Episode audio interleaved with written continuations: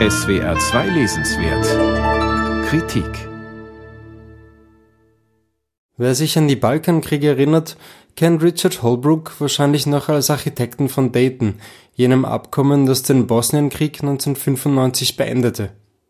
Im Serbischen entstand damals ein neues Verb, Holbrooke City, hieß so viel wie seinen Willen mit roher Gewalt durchsetzen, ein Ausdruck, der dem raffinierten Vorgehen des Spitzendiplomaten in den Verhandlungen mit Slobodan Milosevic nicht wirklich gerecht wurde. Richard Holbrooke war in den 90er Jahren ein bedeutender Mann. Nach Dayton sicherte er als UNO-Botschafter die gefährdete Präsenz der USA in der Staatengemeinschaft und brachte Themen wie AIDS in den UNO-Sicherheitsrat aber eine 700 Seiten starke Biografie über einen Karrierediplomaten, gehört sowas nicht eigentlich eher in den Bereich der Hochschulschriften? Dass Our Man, Richard Holbrooke and the End of the American Century nun ins Deutsche übersetzt und in einem Publikumsverlag erschienen ist, liegt weniger am Thema als an seinem Autor. Der Journalist George Packer erhielt für die Abwicklung 2013 den National Book Award und machte auch hierzulande Furore. Die glänzend geschriebene Innere Geschichte des neuen Amerikas beschrieb jenen Teil der USA, der wenige Jahre später Donald Trump zu seinem Präsidenten wählen würde. Die diplomatisch vermieden Trump-Jahre verbrachte der Atlantic-Journalist nun unter anderem damit, sich in die Lebensgeschichte Holbrooks zu vertiefen, von der ersten und prägenden Mission im Vietnamkrieg über seine Zeit als Vermittler auf dem Balkan bis hin zu seinem eher unrühmlichen Ende als Sonderbeauftragter für Afghanistan und Pakistan. Als Quelle diente Packard ein Nachlass, den ihm Holbrooks Witwe exklusiv zur Verfügung stellte. Daneben forschte er vier Jahre nach Archiven und führte 250 Interviews, unter anderem mit Hillary Clinton und Henry Kissinger. Packer konzentriert sich nicht nur auf die diplomatischen Missionen unter demokratischen Präsidenten, sondern beschreibt auch detailversessen die republikanischen Jahre im Leerlauf, die er als Investmentbanker und Lobbyist zubrachte, ohne sich groß um Interessenskonflikte zu kümmern.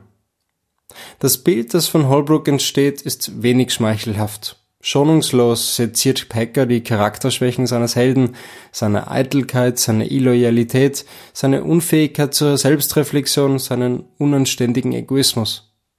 Was soll man zum Beispiel von jemandem halten, der für sich selbst Stellungnahmen sammelt, um den Friedensnobelpreis zu bekommen?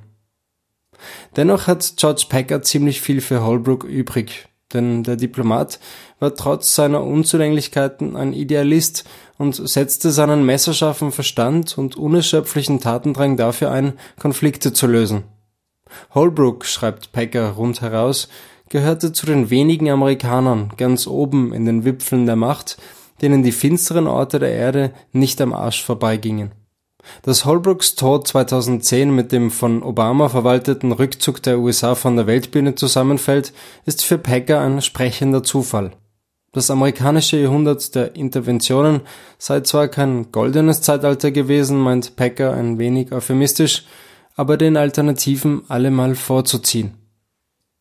Das Ende des amerikanischen Jahrhunderts ist keine klassische Biografie, sondern fast schon eine Art Roman, eine vielstimmige, abwechslungsreiche Erzählung mit filmreifen Dialogen, rasant geschnittenen Szenen und einer eindringlichen Stimme aus dem Off. Besonders zitierfähig ist das alles nicht, denn die Informationen stammen großteils aus Hintergrundgesprächen und somit aus unbekannter Quelle. Manchmal fragt man sich, ob alle romanhaften Ausschmückungen wirklich belegbar sind, und Quellenkritik dürfte Packer wenig interessieren, aber das Werk ist dermaßen stimmig komponiert und so spielerisch leicht erzählt, dass diese Einwände fast pingelig wirken. Wer über so viele Seiten packend über einen unsympathischen und fast schon in Vergessenheit geratenen Diplomaten schreiben kann, muss ein Schriftsteller allerersten Ranges sein. George Packer, Das Ende des amerikanischen Jahrhunderts, Richard Holbrooks Mission aus dem Englischen von Gregor Hens ist im Rowold Verlag erschienen. 704 Seiten kosten 34 Euro